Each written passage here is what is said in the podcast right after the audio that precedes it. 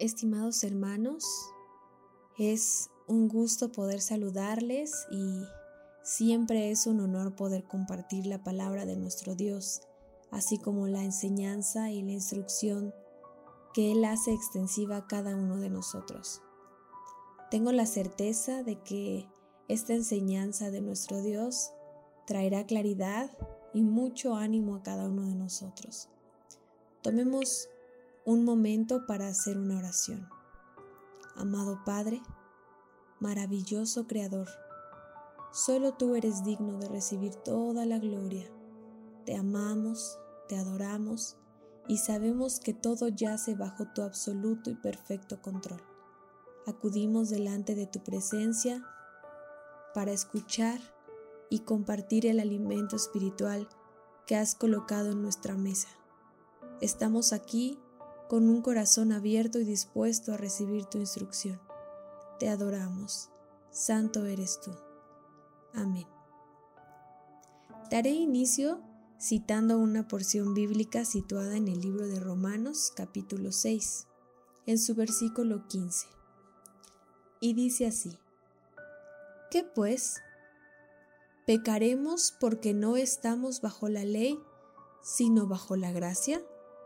En ninguna manera. ¿No sabéis que, si os sometéis a alguien como esclavos para obedecerle, sois esclavos de aquel a quien obedecéis? Sea del pecado para muerte o sea de la obediencia para justicia? Pero gracias a Dios que, aunque eras esclavo del pecado, habéis obedecido de corazón a aquella forma de doctrina a la cual fuisteis entregados, y libertados del pecado, vinisteis a ser siervos de la justicia. Esta porción que escribe Pablo, tomando como base este llamado que hace a ser llamados esclavos para la obediencia y para la justicia. Podemos notar que cuando nosotros llegamos a Cristo, somos atraídos por Él y llegamos delante de Él también como esclavos. Es decir, en efecto, somos libres del pecado, pero esclavos en Cristo. Pasamos, pasamos de ser esclavos del mundo a ser ahora esclavos de Cristo. Y vamos a dar pie a la descripción de lo que un esclavo significa.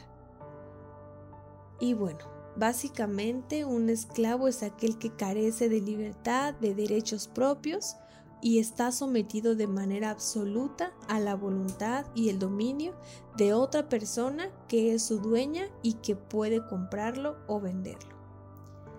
Si bien es cierto esta definición debería darnos claridad y entender qué es lo que significa ser un esclavo, también nos da la claridad de agradecer lo que significa también ser un esclavo de Cristo. En primer lugar, somos libres del pecado, pero estamos sometidos a la manera absoluta y a la voluntad total y el dominio por sobre todo de Dios, porque Él es nuestro Señor. Y Él lo fue desde el momento que decidió comprarnos a precio de sangre. Hay muchas personas que están esclavizadas al pecado, aun cuando se sienten en la iglesia y ocupen un lugar cada domingo. Cuando asisten con frecuencia y generalmente se sientan en la misma silla y al terminar el servicio simplemente se retiran. Porque no logran comprender que debemos vivir totalmente conforme a la voluntad de nuestro Señor. Y quiero compartirles algo. En la antigüedad, hace mucho, mucho tiempo, existían mercados de esclavos. Esos mercados eran lugares en donde reunían a todos aquellos que podían ser comprados. Generalmente los colocaban desnudos para que los compradores, los compradores pudieran verlos y elegir solo a los mejores. Los compradores se fijaban en los más fuertes, los que pudieran tener atributos o habilidades de los que podrían obtener algún beneficio. Y así es como le ponían un precio, los llevaban con, con ellos y posteriormente los utilizaban para esclavitud. Sin embargo, con nuestro Dios las cosas son totalmente distintas, porque Él nos compró a precio de sangre con el pago más alto que puede existir. Pero además, nosotros no fuimos elegidos tomando como consideración los atributos o habilidades que pudiéramos poseer con el ánimo de dar un beneficio, sino todo lo contrario. Éramos lo peor. Dice en el libro de Primera de Corintios en el capítulo 1, versículo 26, lo siguiente. Pues mirad, hermanos, vuestra vocación, que no sois muchos sabios según la carne, ni muchos poderosos, ni muchos nobles, sino que lo necio del mundo escogió Dios para avergonzar a los sabios, y lo débil del mundo escogió Dios para avergonzar a los fuertes. Y lo vil del mundo y lo menospreciado escogió Dios y lo que no es para ser lo que es, a fin de que nadie se jacte en su presencia, mas por él estáis vosotros en Cristo Jesús, el cual nos ha sido hecho por Dios sabiduría, justificación, santificación y redención, para que como está escrito, el que se gloría, gloríese en el Señor. Esta palabra es maravillosa porque en efecto nosotros no poseíamos ninguna habilidad, ningún don y ninguna capacidad por encima de nadie, lo cual nos colocaba en un estado de absoluta indefensión. Estábamos asolados, esclavizados, maltratados y ni siquiera teníamos la capacidad de decidir dejar de serlo. No fuimos elegidos por algo mínimamente bueno que teníamos o éramos, sino por total y absoluta gracia de Dios. Entonces, no podemos perder de vista que nosotros, en esa calidad de esclavos, no merecíamos absolutamente nada y tampoco poseíamos nada que pudiera proporcionarnos, salvación o una salida para esa vida perdida. No tenemos ni siquiera la capacidad de desear salir de ese lugar, ni el entendimiento del lugar en el que estábamos y del lugar en el que podríamos estar. Podría parecer incluso muy absurdo querer zafarnos de un amo para ir a manos de otro amo, pero resulta incluso mucho más absurdo cuando el amo al que anhelamos servir nos maltrata y el amo al que somos llamados a servir por gracia nos ama. Entonces el amo al que servíamos anteriormente en el mundo, él se gozaba de nuestras iniquidades y el único propósito era el sufrimiento para que pudiera enaltecerse sobre nosotros, hacernos sufrir por el inmenso vacío y la insatisfacción que provoca todo aquello que viene del mundo. Por otro lado, tenemos a Dios, que nos ama, nos cuida, nos respeta, es justo y nos da conforme a todas sus misericordias. Pero parece a veces ser más fácil para cualquier humano ir a los pies del amo que los azota que venir a los pies de Cristo. Y existen dos tipos de creyentes. Uno de ellos es el que lucha con el pecado y crece, el que progresa en la victoria sobre ese pecado porque obedece a Dios, porque ciertamente no tenemos la capacidad de vencer nosotros el pecado, pero al ser esclavos del que venció el pecado, también tenemos esa posibilidad con la constancia y la obediencia a nuestro Dios. Pero existen también los miembros de una iglesia que están en constante atadura y esclavitud al pecado. Porque desconocen totalmente las escrituras y no tienen idea de que en ellas se encuentra su salvación. Entonces, tenemos claro que somos esclavos, pero la pregunta sería, ¿a quién servimos? Porque los esclavos conocen a sus amos. Los esclavos del mundo obedecen a los deseos de su carne y a los placeres, sin importar el final o la consecuencia que viene después de esto.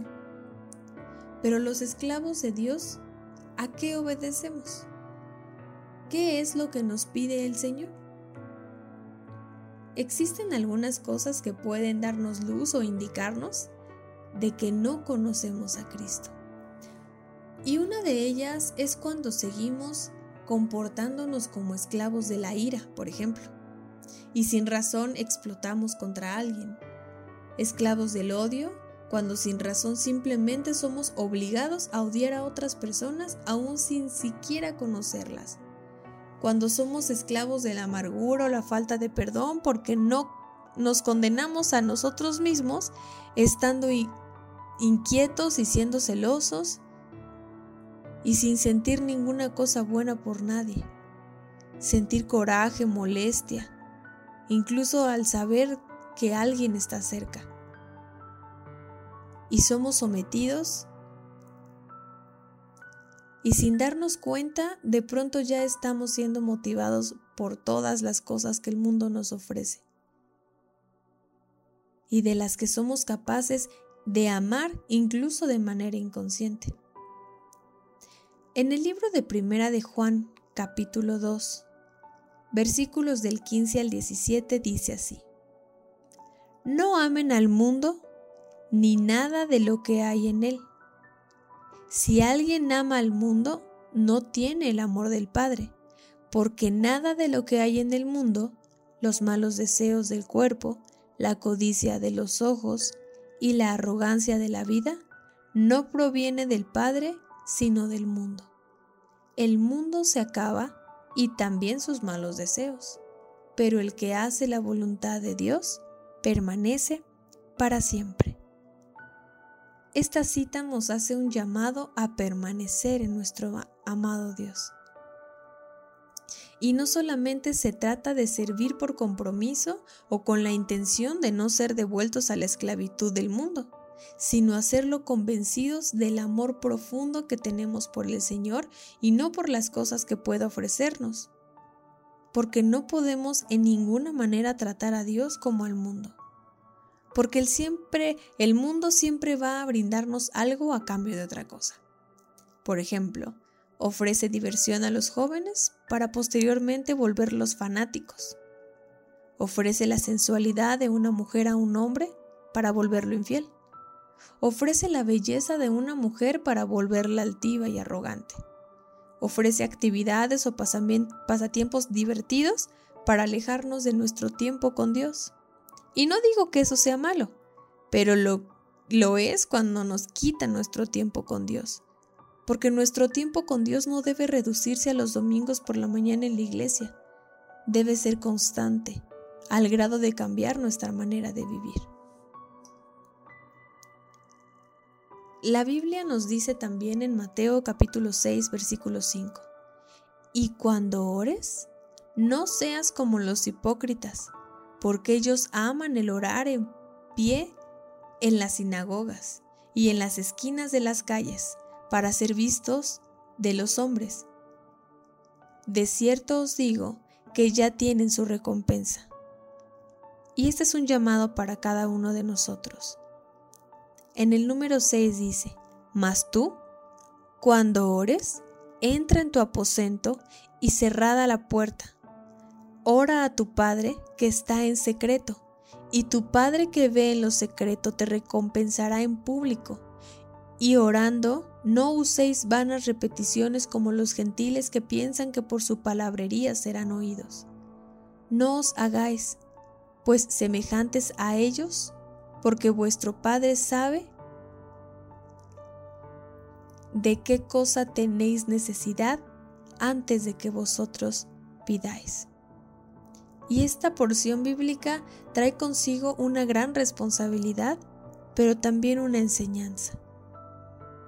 Hoy nosotros sabemos que cuando oramos a nuestro Dios, lo hacemos en lo oculto, en ese punto en el que solamente se encuentra nuestro Dios con nosotros.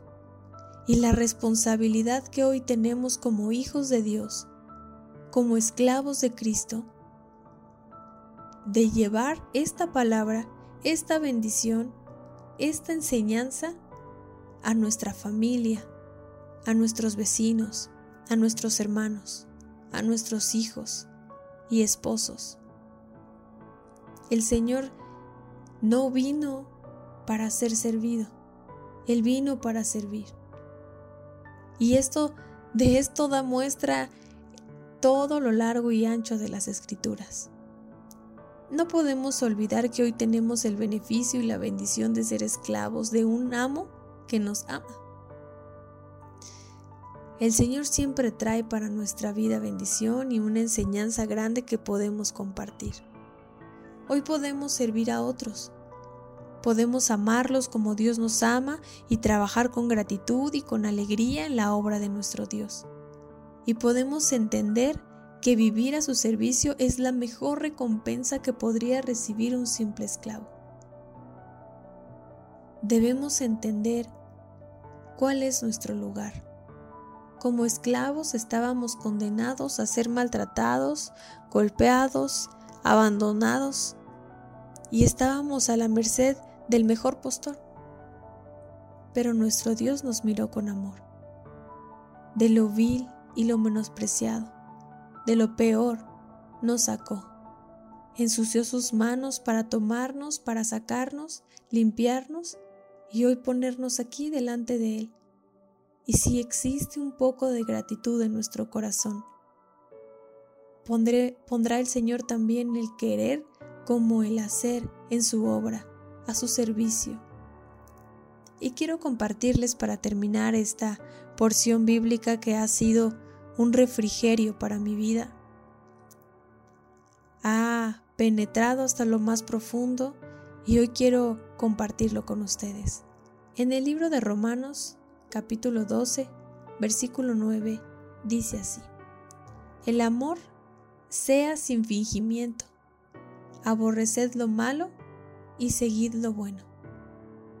Amaos los unos a los otros con amor fraternal en cuanto a la honra, prefiriéndoos los unos a los otros. En lo que requiere diligencia, no perezosos, fervientes en espíritu, sirviendo al Señor. Gozosos en la esperanza, sufridos en la tribulación, constantes en la oración. Compartiendo para las necesidades de los santos y practicando la hospitalidad Bendecid a los que os persiguen. Bendecid y no maldigáis. Gozaos con los que se gozan. Llorad con los que lloran. Unánimes entre vosotros, no altivos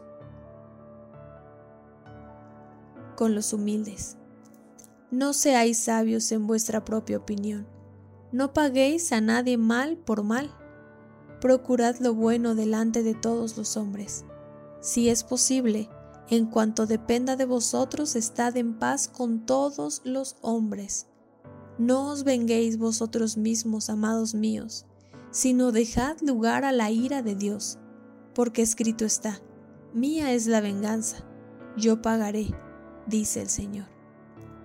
Así que, si tu enemigo tuviere hambre, dale de comer, si tuviere sed, dale de beber, pues haciendo esto, amontonarás ascuas de fuego sobre su cabeza. No seas vencido de lo malo, sino vence el bien, vence con el bien el mal. Con esta porción, amados hermanos, hemos sido llamados todos en esta hora a bendecir, a servir. Porque alguien en el servicio fue por nosotros, nos habló, nos animó, nos confortó. Y hoy también es nuestro nuestra responsabilidad y también ese deseo que el Señor ha puesto en nuestro corazón acudir con hospitalidad, con gozo, con toda la intención, la intención de bendecir a los demás, servir. Yo los invito, amados hermanos, a cada uno de ustedes que tengamos ese corazón dispuesto a servir en todo lo que pueda ser posible, de todas las maneras que el Señor nos muestre, servir y poder experimentar ese gozo que trae el servicio. Es una bendición, amados hermanos, poder poner un granito de arena en beneficio de otras personas. Ha sido un honor para mí compartir esto que el Señor ha traído a mi vida y no me resta más que despedirme de ustedes. Ha sido como siempre un gusto poder compartir lo que Dios nos enseña. Les amo en el amor del Señor y deseo que toda la tribulación y la angustia sea llevadera de la mano de nuestro Dios, perseverando en la oración. Les amo inmensamente y deseo que Dios les bendiga.